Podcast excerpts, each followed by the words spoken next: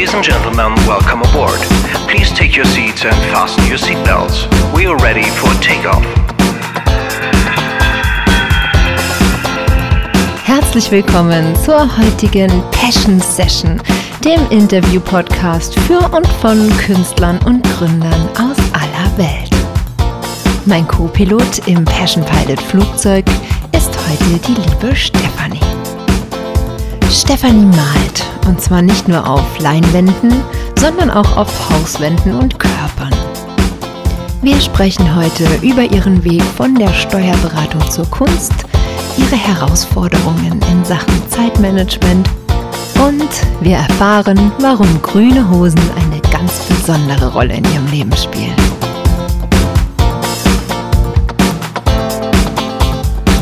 Ja, ich bin heute im wunderbaren Basel und treffe eine wahnsinnig tolle Künstlerin. Okay, jetzt fängt es schon an. Oh mein Gott, ich kann schon den Namen nicht aussprechen. Äh, Stefanie Künstli Jascha. Icasa. Icasa. Mhm. Ja, Wahnsinn. Wo kommt dieser Name her? ja, ich bin halb Südamerikanerin, halb Schweizerin. Und meine Mutter kommt aus Ecuador und es ist ein Aha. ecuadorianischer Familienname. Und du hast dich entschieden, beide Namen zu benutzen? Mhm.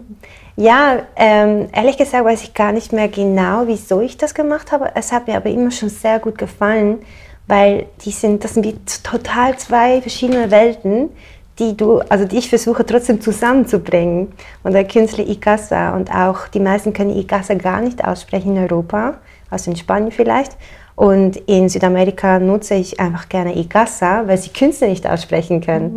ja, Wahnsinn. Also es ist immer so ein Tool. Wie benutzt du deine, ähm, deine Identität in welchen Nationen? Verstehe. Ja, das klingt super spannend. Das heißt, auch deine Eltern, also du hast immer so ein bisschen so zwischen diesen Welten gelebt, auch mhm. früher schon. Mhm, schon immer. Das war schon, es war immer eine Herausforderung. Also nach, also später habe ich dann erfahren, dass auch andere Mischlinge die gleichen Probleme hatten da fühlte man sich auch nicht mehr so alleine. Aber da ich dort geboren bin und als kleines Mädchen in die Schweiz kam und da hier aufgewachsen bin, aber zu Hause trotzdem die ecuadorianische Kultur lebte, war das schon ein Chaos ab und zu.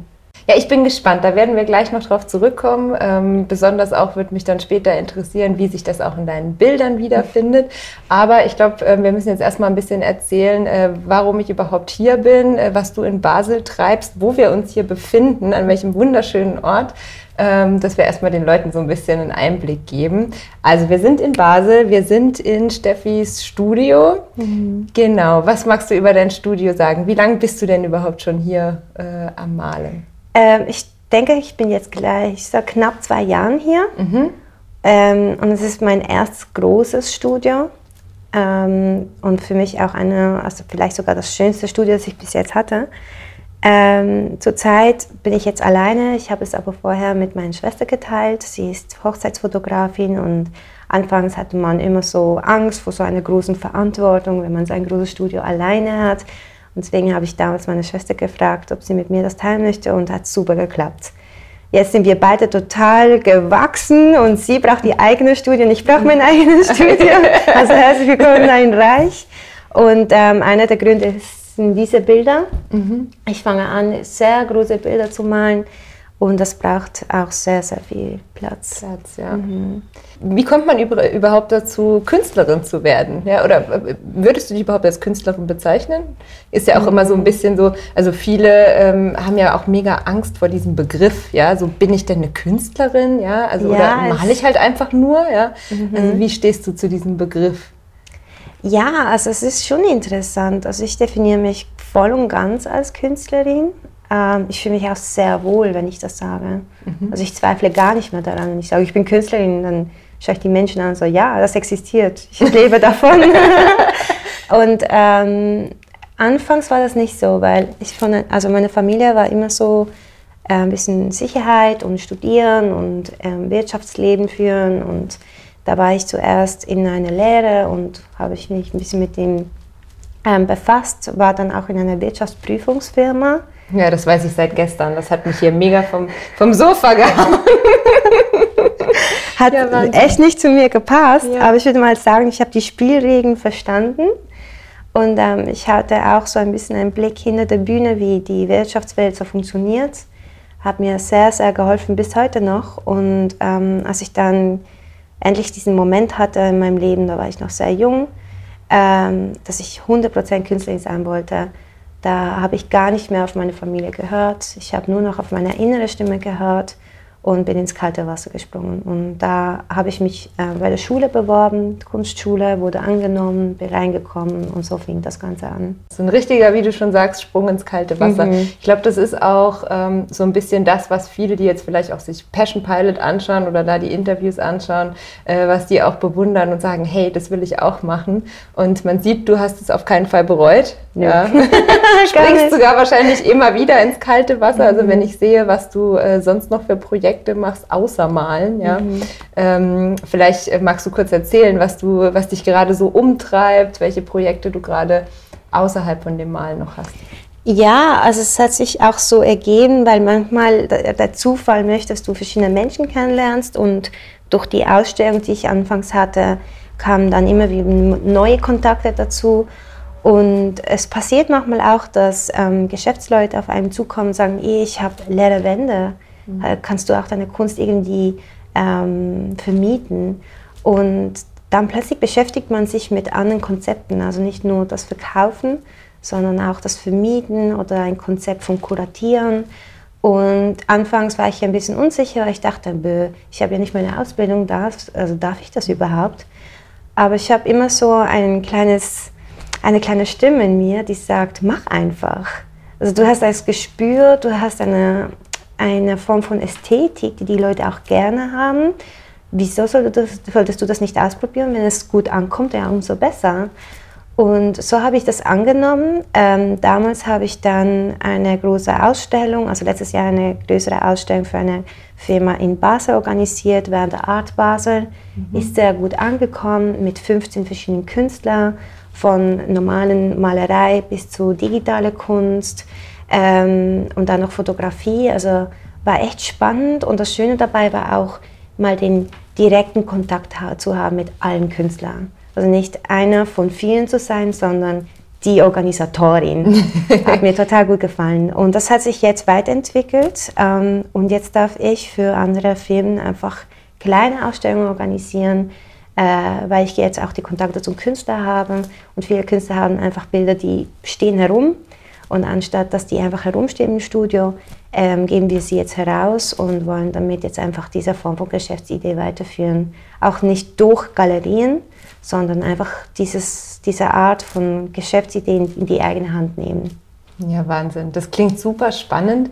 Und du hast jetzt eben gesagt, du hast viel auch gelernt aus deiner Vergangenheit, wo du mhm. wirklich dich auch mit äh, BWL-Themen rumgeschlagen hast. Würdest du sagen, dass du auch, auch aus dieser Zeit noch ähm, Kontakte hast, von denen du heute profitierst? Oder äh, sind das jetzt wirklich eher die neuen Kontakte, die du auf den Ausstellungen mhm. kennengelernt hast? Äh, das ist eine gute Frage. Also ich, ich kann mich erinnern, dass, ich meine, ich mache jetzt so größere Ausstellung seit vielleicht sechs Jahren. Und ich glaube schon, dass gewisse Leute aus dieser Vergangenheit auch die Karriere verfolgt haben. Mhm. Und ich glaube, es muss auch sehr spannend für sie sein, weil sie mich damals gekannt haben als junges Ding. Ja. Und da war ich eher ängstlich, zurückhaltend und sehr verträumt. Ähm, und dann sehen sie plötzlich, dieses Bild, oder? So ein Studio, eigene dieses Dinge. Bild, ja. und Farblich ich, passend im eigenen Studio. Farblich passend. ähm, und ich glaube, ich vergesse auch immer wieder, dass das irgendwie auch Menschen faszinieren kann, dass mhm. in so kurzer Zeit so viel Veränderung reinkommen kann in dein Leben, dass es nicht ein Muss, Muss sein muss, eben das Gleiche zu machen, und dann kommen die aus Neugier einfach vorbei an die Ausstellung und dann sehe ich sie wieder zum Beispiel. Und ähm, ich glaube, die, die ähm, erzählen auch von mir weiter. Mhm. Und durch diese Erzählungen kommen dann Leute auf mich zu, die ich nicht kenne, aber auf Umwegen. Ja, ja, ja. sehr schön. Das habe ich mal so mitbekommen. Und was war das Lustigste, was dir so eine Person gesagt hat, als sie dich wiedergesehen hat in so einem ganz anderen Setting? Ja, das Lustigste fällt mir gerade ein. Ähm, ich weiß noch am Anfang beim, bei der PricewaterhouseCoopers war ich in der Rechtsabteilung und alle Anwälte waren ja immer schwarz angekleidet oder schwarz-weiß und die Assistentinnen auch. Und dann komme ich so als Jungsprössling so, lalala, und ich hatte immer farbige Hosen an. Entweder rot, grün oder blau. Und ich, eines Tages kam so die Assistentin auf mich zu und sie so, du kannst doch nicht mit farbiger Hosen arbeiten kommen. Und ich war total schockiert. Ich so, wieso nicht? Und ähm, das kam dann wieder. Jahre später in einer Ausstellung kam die Assistentin auf mich zu und so, ja, weißt du noch, da bist du mit farbigen Hosen herumgelaufen. Ja, damals wusste ich schon, du bist eigentlich nicht gemacht für Pricewaterhouse-Coopers. Und ich war so, dass, dass das so speziell war, Ja. war, war mir nicht bewusst. Und sie hat es bis damals immer noch gewusst. Und ich habe das schon lange vergessen.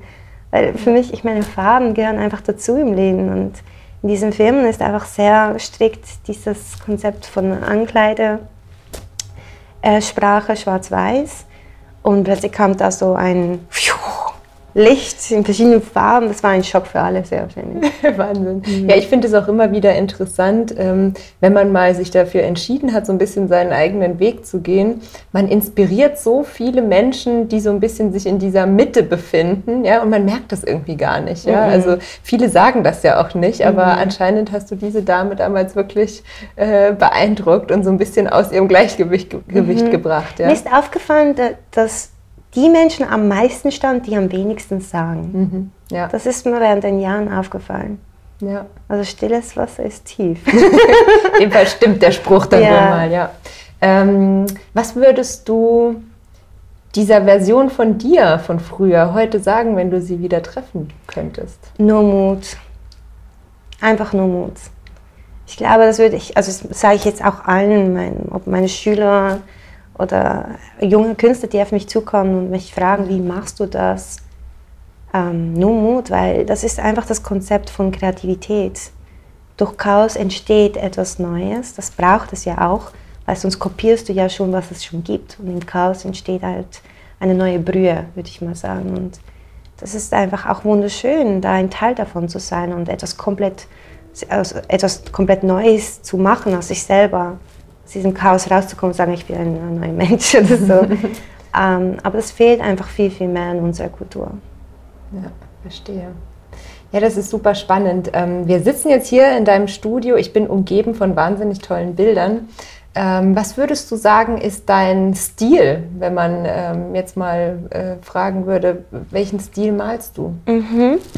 Ähm, ich denke, das ist ein bisschen schwierig, weil ich war damals vor zwei, drei Jahren etwas unter Druck, weil ich dachte, man muss unbedingt einen Stil finden. Äh, besonders wenn man in den Museen die großen Kunstwerke der großen Meister sieht und die irgendwie so eine Sprache entwickelt hat, die gleich war. Und ich hatte damals ähm, einen Lehrer in Madrid, der mir einfach sagte, hey, also du bist noch so jung als Künstlerin, du musst da gar nichts suchen. Das kommt, sollte auch von alleine kommen. Also probier einfach aus, experimentier so viel du möchtest, fühl dich wie ein Kind. Und es hat sich total richtig angefühlt. Ich dachte, ja, hat ja recht. Also ich meine, wenn ich bis 80, 90, 100 mal, wieso sollte ich jetzt mich schon auf etwas konzentrieren? Und was mir aufgefallen ist, ist durch diese Art von Experimentieren, ähm, merke ich so, all diese Techniken füge ich mit der Zeit immer wie mehr zusammen und dann entsteht etwas Komplexes. Also zurzeit würde ich jetzt nicht sagen, ich habe einen Stil, aber ich habe Interessen, also besonders Emotionen in, meinen Maler, in meiner Malerei mehr, mehr Gestalt zu gehen, mehr Tiefe zu gehen. Also da suche ich diese Sprache in der Malerei zum Beispiel. Ja, das ist super spannend, weil das Gefühl habe ich auch, also wenn man sich in deinem Studio bewegt, es sind einfach so viele unterschiedliche Bilder und Techniken. Ja, also äh, ich bin immer wieder fasziniert. Äh, ich bin auch ganz abgelenkt. Ich sitze hier gegenüber von einem Werk, wo ich immer wieder so ein bisschen hinschauen muss. Ähm, ja, was haben denn deine Familie, deine Freunde, was haben die gesagt, als du plötzlich nicht mehr die äh, Steuerangestellte von früher warst, ja, sondern auf einmal die Künstlerin? Ja, ähm, ist noch schwierig, weil ich denke auch, also ich versuche auch zu verstehen, wie das ist, wenn du ähm, ein Elternteil bist und wenn das Kind kommt und sagt, ich will Künstler werden. Also in meiner Welt würde ich das total schön finden, falls meine Tochter und mein Sohn das sagen würde. Aber ich glaube, da meine Eltern sehr traditionell aufgewachsen äh, sind, war es schon sehr schwer. Besonders sie hatten ja eher Angst, dass ich ja einfach nicht durchkomme. Das, das, das ist die typische Angst. Und ich glaube, und da bin ich überzeugt, dass das sich ändern muss, weil in der heutigen Zeit gibt es so viele verschiedene Türen, wo man seine Kunst ähm, vermarkten kann, ob jetzt durch eine Galerie oder durch das Internet, ähm, dass der Künstler sehr wohl, ob jetzt abstrakte Kunst oder realistische Kunst durchkommen kann, wenn er ein Verständnis für Wirtschaft hat oder eine Verkaufsstrategie. Und das ist etwas, das ich zurzeit auch ähm, weitergebe, weil ich möchte einfach jungen Menschen den Mut geben, sich da weiterzuentwickeln, diese Kreativität mehr Platz zu geben. Und so jünger, umso besser, weil dann mit der Zeit eine einzigartige äh, Sprache herauskommt, die diesen Respekt auch verdient. Und ähm, zurzeit versucht man das ja eher zu unterdrücken als Elternteil oft, was für mich fast schon eine Tragödie ist. Deswegen, wenn ich mit Studenten zu tun habe und die Eltern mich fragen, ja, wie macht sich denn äh, mein Sohn und so, ist ganz gut. Also er braucht auch Unterstützung von euch, mhm. weil das ist die Liebessprache, die wir als erstes empfangen im Leben. Und wenn die am stärksten ist, kann alles andere viel besser fließen. Ja. Das hast du schön gesagt. Das gefällt mir. Ja. Die erste Liebessprache von den Eltern, ja ja, liebe Eltern, wir brauchen euch. genau.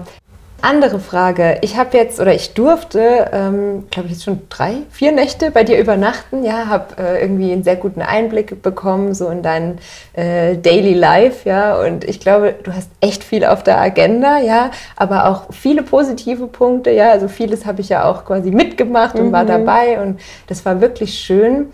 Ähm, ich habe auch mitbekommen, wenn du dann mal deine Ruhe brauchst, dann äh, bist du auch ein großer Freund vom Meditieren, suchst auch mal so ein bisschen die Ruhe, machst dir einen Tee, äh, verbringst Zeit mit deinem Hund.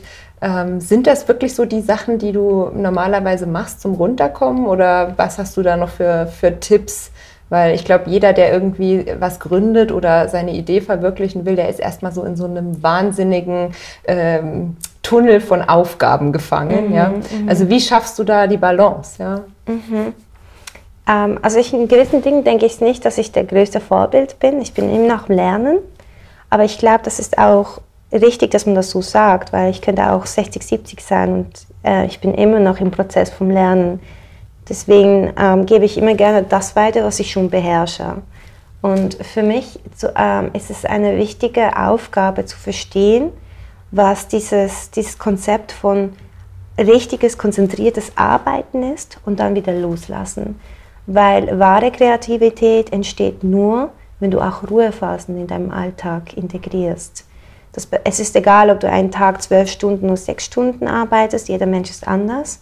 Aber wenn da eine richtige Ruhephase reinkommt und du deinen Kopf lüften kannst mit Sport, Meditieren oder was auch immer, ähm, da würde ich sagen, hat man ein gesundes Maß gefunden, um auch ähm, ein Leben führen zu können. Weil Künstler zu sein bedeutet nicht, wie in diesen Filmen oder bis drei Uhr nachts zu malen und zu arbeiten und dann am nächsten Tag voll die Augenringe haben. Mit dem Rotweinglas. Mit dem Rotweinglas und das Leben hat keinen Sinn mehr. Und dann mit 27 äh, sich mit Pillen voll zu füllen, weil, du, nee, also das ist eigentlich so ein Klischeebild von einem Künstler, der nicht berechtigt ist, weil die wenigsten Künstler sind ja so.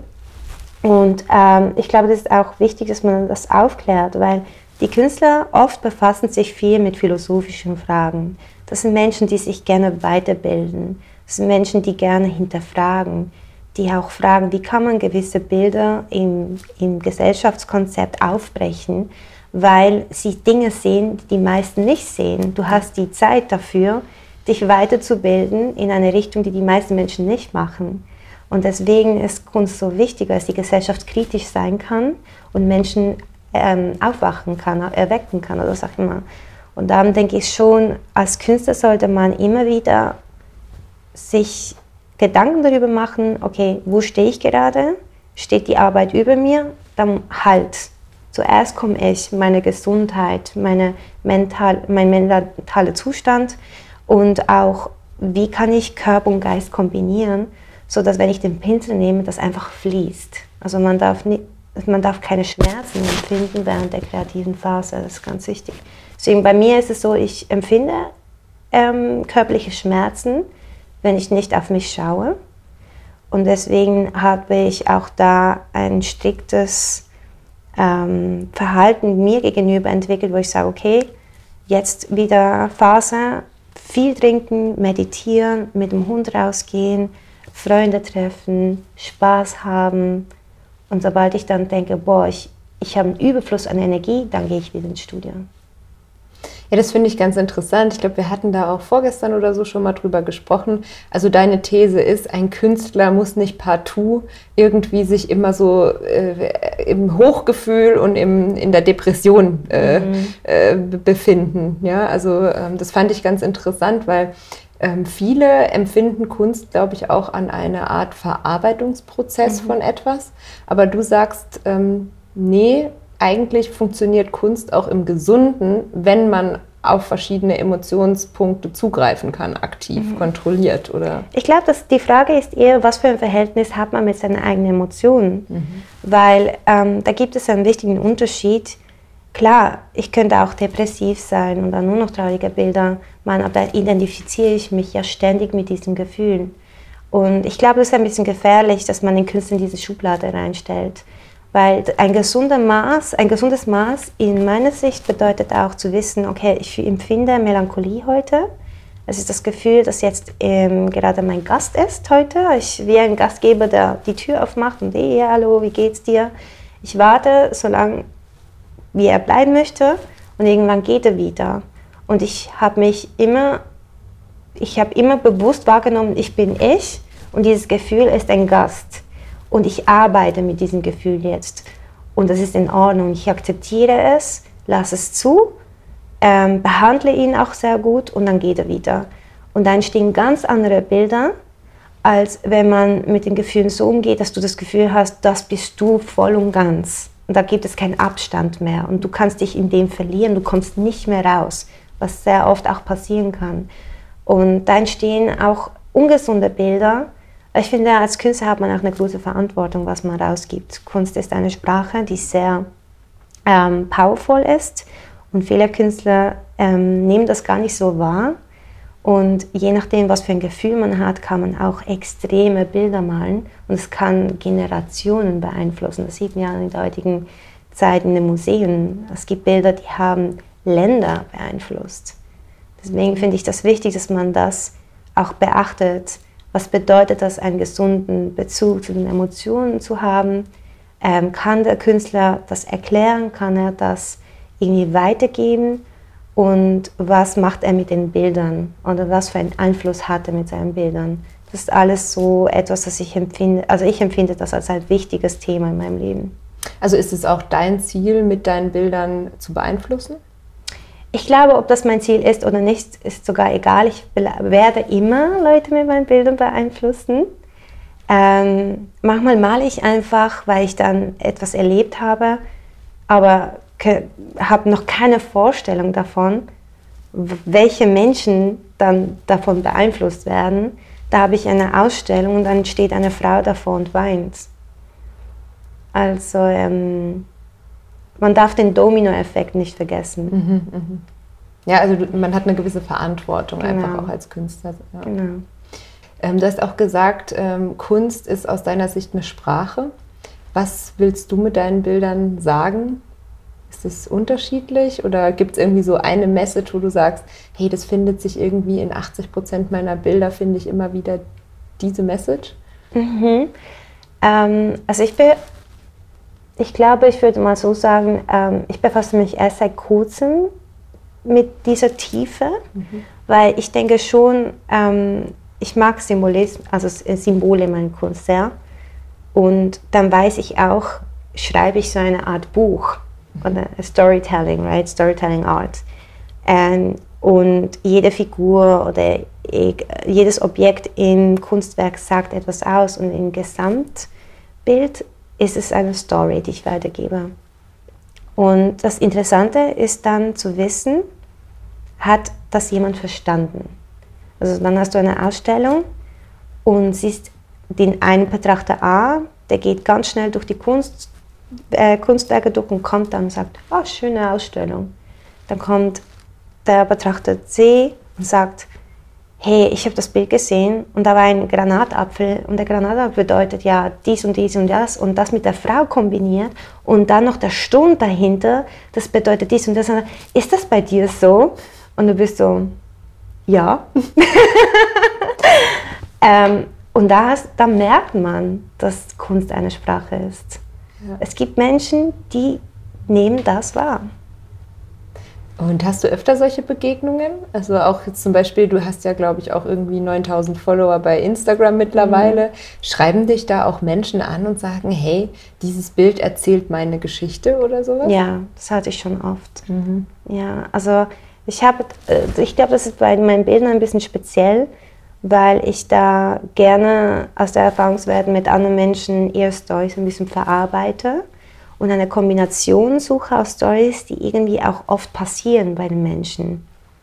Und je nachdem, wie du, was für eine Konstellation diese Story hat, ähm, spricht das sehr viele Menschen an. Und ich denke, für mich ist es einfach interessant, dieses Feedback zu bekommen. Was für einen Berührungspunkt hat meine Kunst mit der Welt? Kann ich das vertiefen? Kann ich den Mensch dazu bringen, zu weinen, wenn sie mein Bild sehen? Habe ich irgendwie einen Samen eingepflanzt, als diese Person nach Hause gegangen ist? Wird diese Person die nächsten zwei, drei Jahre nur darüber nachdenken, was dieses Bild mit, mit ihm gemacht hat? Weißt du, ist, also, diese Dinge faszinieren mich.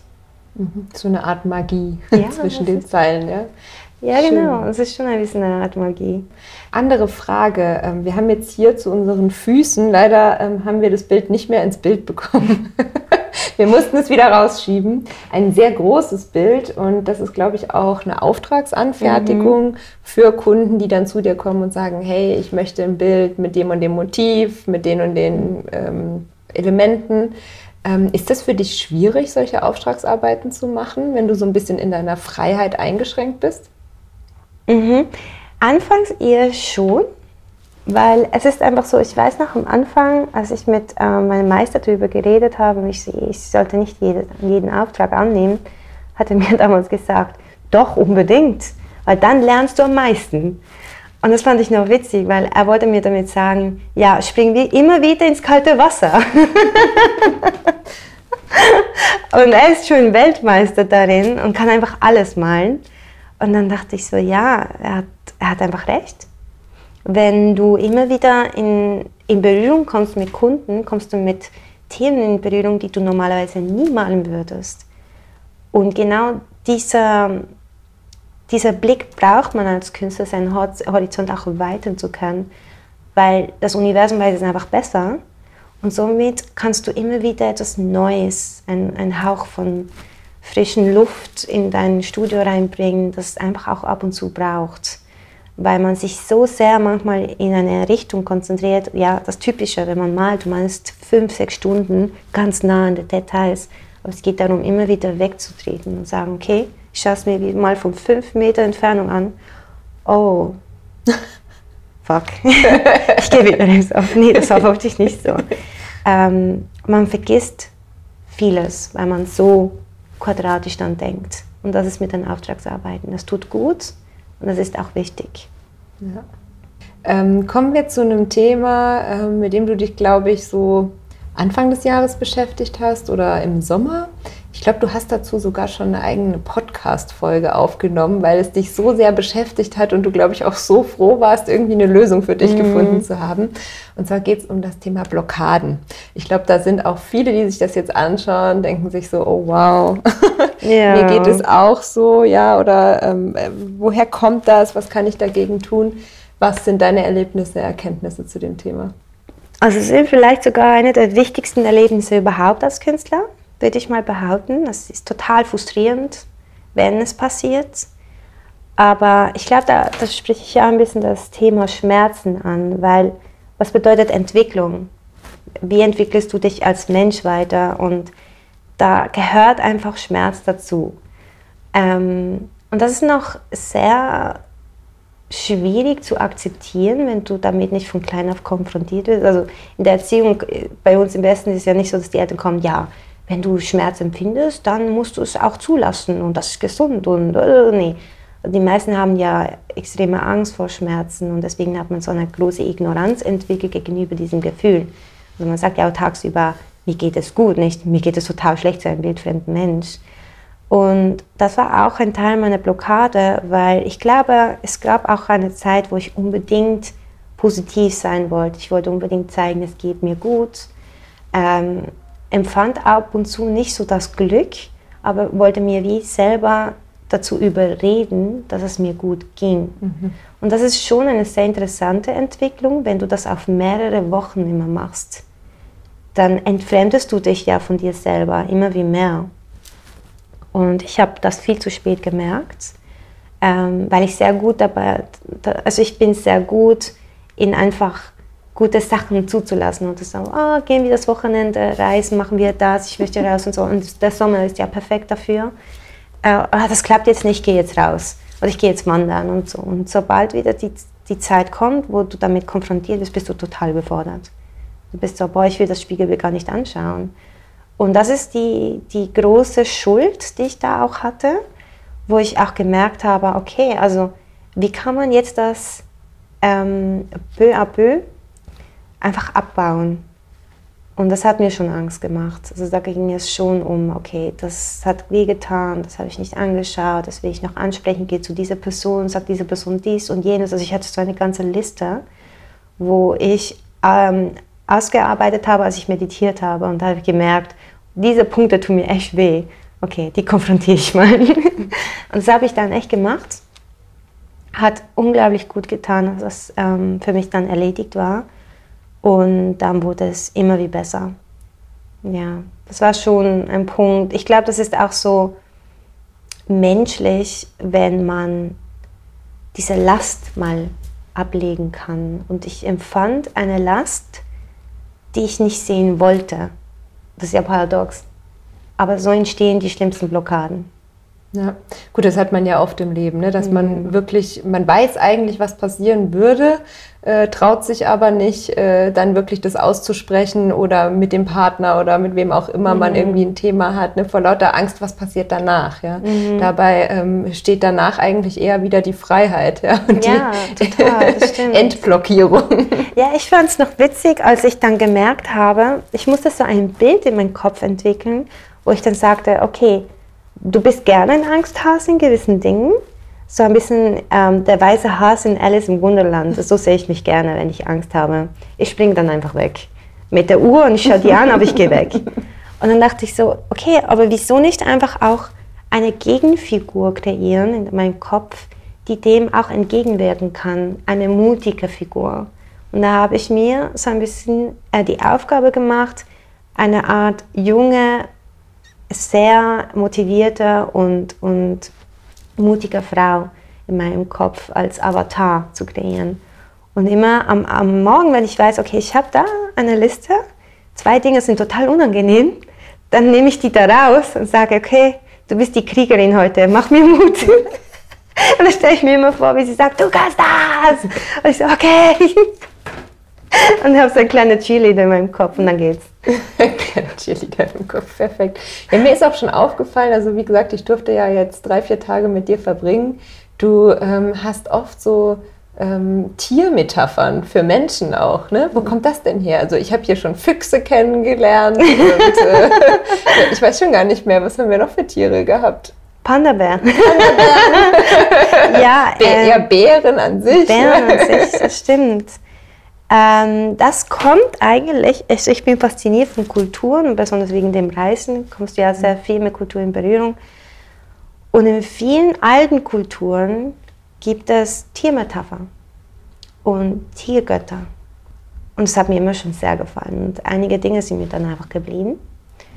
Und ich habe gemerkt, dass diese Tiermetapher am besten ankommen bei den Leuten. Dass wenn die immer wieder im gleichen sag mal, in der gleichen Scheiße herumschwimmen, sagst du mal etwas, das schockierend ist, aber irgendwie doch noch das Süße beinhaltet mit einem Tier. Und dann können die das total gut annehmen. Wahnsinn. Ja, ich habe mich teilweise jetzt schon so ein bisschen, wenn wir unterwegs waren, dachte ich immer, ah ja, dann kommen wir da vorbei, dann treffen wir nochmal den Fuchs und hier. also ich finde das interessant. Also du schaffst schon so ein bisschen Parallelwelten ähm, oder so Fantasiewelten. Das macht unheimlich viel Spaß, wenn man Zeit mit dir verbringt, weil man irgendwie das Gefühl hat, okay, man ist da jetzt irgendwie auch drin. Ja, und eigentlich ist es jetzt hier blau. ja, das ist wirklich so. Ich ja. glaube, ich habe schon äh, das Talent entwickelt, meine Fantasiewelt in die Realität umzusetzen, indem ich die Sprache als Poesieform nutze oder als Kunstform nutze. Also auch wenn ich koche, sagt meine Schwester manchmal, ja, du kochst, als würdest du malen. Und dann denke ich so, ja, wieso sollte ich das nicht mit der Sprache auch tun? Sprache ist komplex, aber was, wenn man die Sprache auf die Art und Weise nutzt, dass man die Leute immer wieder einladen kann in seine Welt, in seine wirkliche Fantasiewelt? Und das ist für mich Normalität geworden. Ja, sehr schön. Ähm, wir hatten anfangs gesprochen, dass du ähm, eigentlich in Südamerika geboren bist und noch gar nicht, also als Kind wahrscheinlich dann im Kindesalter hier nach, in die Schweiz kamst. Mhm. Was ist für dich Südamerika? Mhm. Was bedeutet das für dich? Südamerika für mich bedeutet Vitalität, Farbe, Leben, Chaos, ähm, auch irgendwo Brutalität. Also es ist so irgendwie auf eine, eine komische kulturelle Art und Weise das Gegenteil von Europa für mich irgendwie. In beiden Welten kann man sehr viel lernen, die, als, die dich als Mensch weit bringen. Und in Südamerika ist es mehr, im Jetzt zu leben, wieder das zu schätzen, was man tagsüber erlebt, egal ob gut oder schlecht aber es wird immer geteilt. Das, wird, das Wissen wird von Generation zu Generation gegeben. Man sucht immer wieder die Verbindung zur Natur. Dann hat man Gefühl, das Gefühl, man ist immer wieder geerdet dort. Und ähm, auch die Menschen sind gerne in dieser Fantasiewelt ja drin. Also das habe ich ja auch von dort, das muss ich ja sagen. Also, ich weiß noch, als ich klein war, da äh, gingen wir manchmal auch zum Schamanen und der Schamane machte seine Rituale. Und da gab es ja auch Geschichten von alten Kulturen, von Göttern, von Pachamama und äh, die Azteken, die Mayas und so weiter und so fort. Und äh, in Ecuador gibt es die indigene Sprache Quechua. Die haben ja auch ihre ähm, Geschichten über die Vulkane und ich habe das geliebt. Ich habe zugehört und ich habe ich hab echt das, ich hatte das Gefühl, dass ich, das ist die Realität. Und da ich das als Mädchen so geschätzt habe, habe ich das irgendwie nie verloren und habe das zu, zu, zu, meinen, zu meiner eigenen Sprache gemacht, würde ich mal sagen. Und würdest du sagen, dass genau diese Fantasiewelten auch heute in deinen Bildern zu finden sind? Ja, das denke ich auf jeden Fall. Das, ich verdanke schon sehr viel äh, dieser Kultur. Auch ich bin sehr farbig in meinen Bildern, ähm, weil ich habe eh auch das Gefühl als Mensch, man, man sollte leben, man sollte Mut zur Farbe haben, Mut zur Bewegung. Und das beinhaltet die ganze Farbpalette von schwarz zu weiß und dazwischen sind alle Milliardsten Farbpartikel drin. Und da sollte man einfach den Mut haben und sagen, heute habe ich Lust auf Grün, morgen habe ich Lust auf Orange, übermorgen auf Braun und nie damit aufhören. Das ist doch ein schöner Abschlusssatz. ähm, ich habe aber noch ähm, drei kleine Fragen. Sind es drei? Schauen wir mal. ähm, eine wichtige Frage, das hast du jetzt schon so ein bisschen vorbeantwortet, aber ich frage dich jetzt einfach nochmal.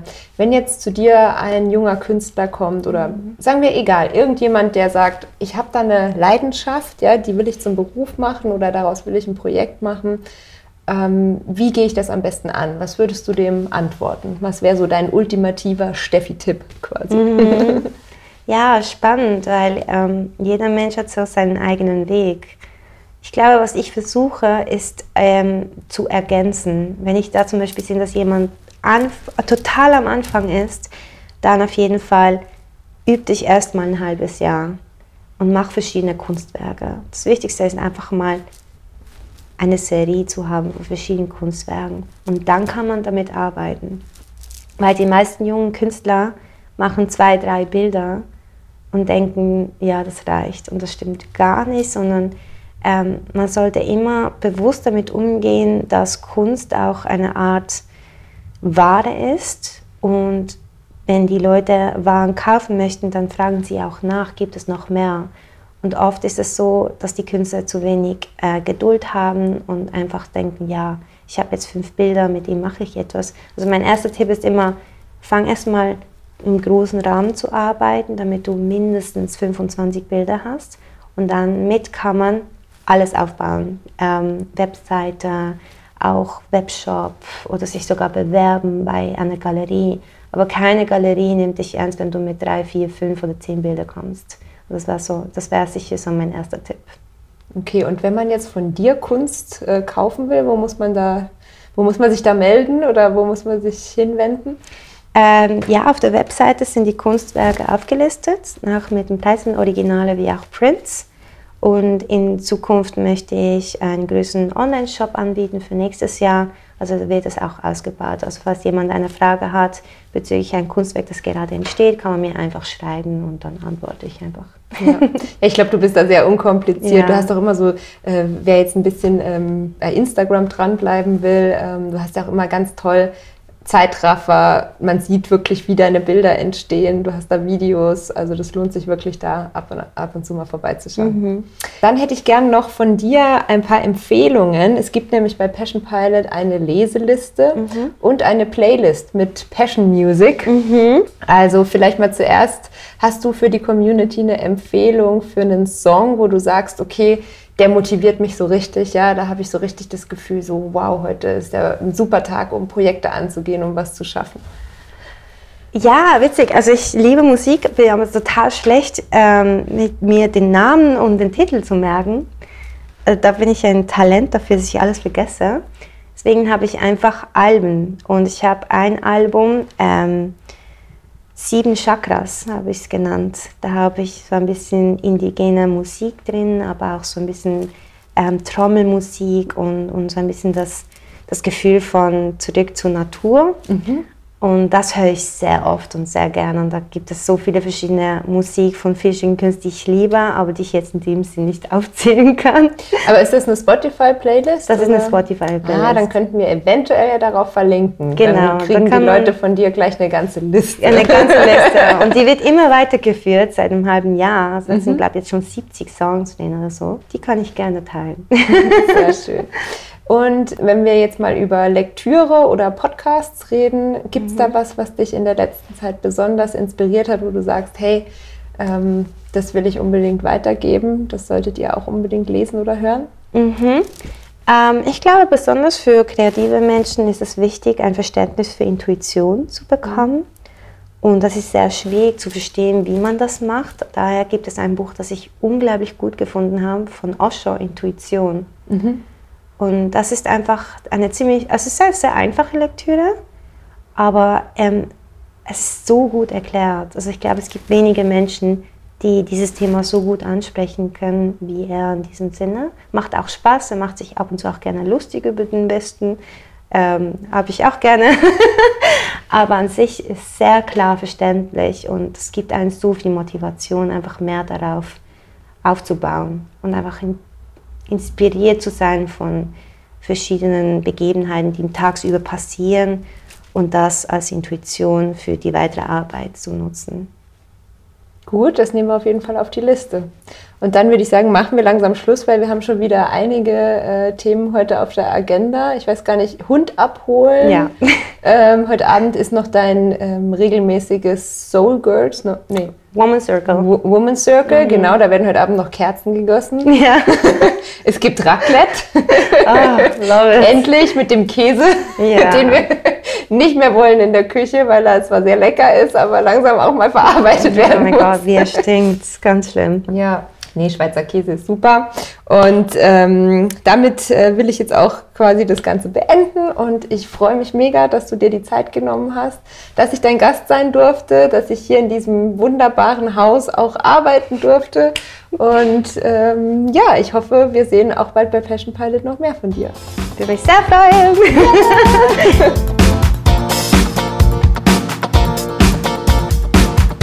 Und das war sie, die erste Passion Session. Vielen Dank, liebe Stefanie, noch einmal für die tolle Zeit, die ich in Basel mit dir verbringen durfte. Ich bin mir ganz sicher, das wird nicht der letzte Podcast sein, den wir gemeinsam produziert haben. Wer nun direkt Kontakt mit Stefanie aufnehmen möchte, kann das sehr gerne tun. Ihr findet die aktuellen Kontaktdaten immer unter passion-pilot.com slash passion session. Zum Schluss noch ein großes Danke an Ruben Wildecker Bitz, der nicht nur für die Post-Production, sondern auch die wunderbare Hintergrundmusik verantwortlich ist. Dann bleibt nur noch zu sagen, ciao und bis bald. Ich freue mich auf die nächste Passion Session.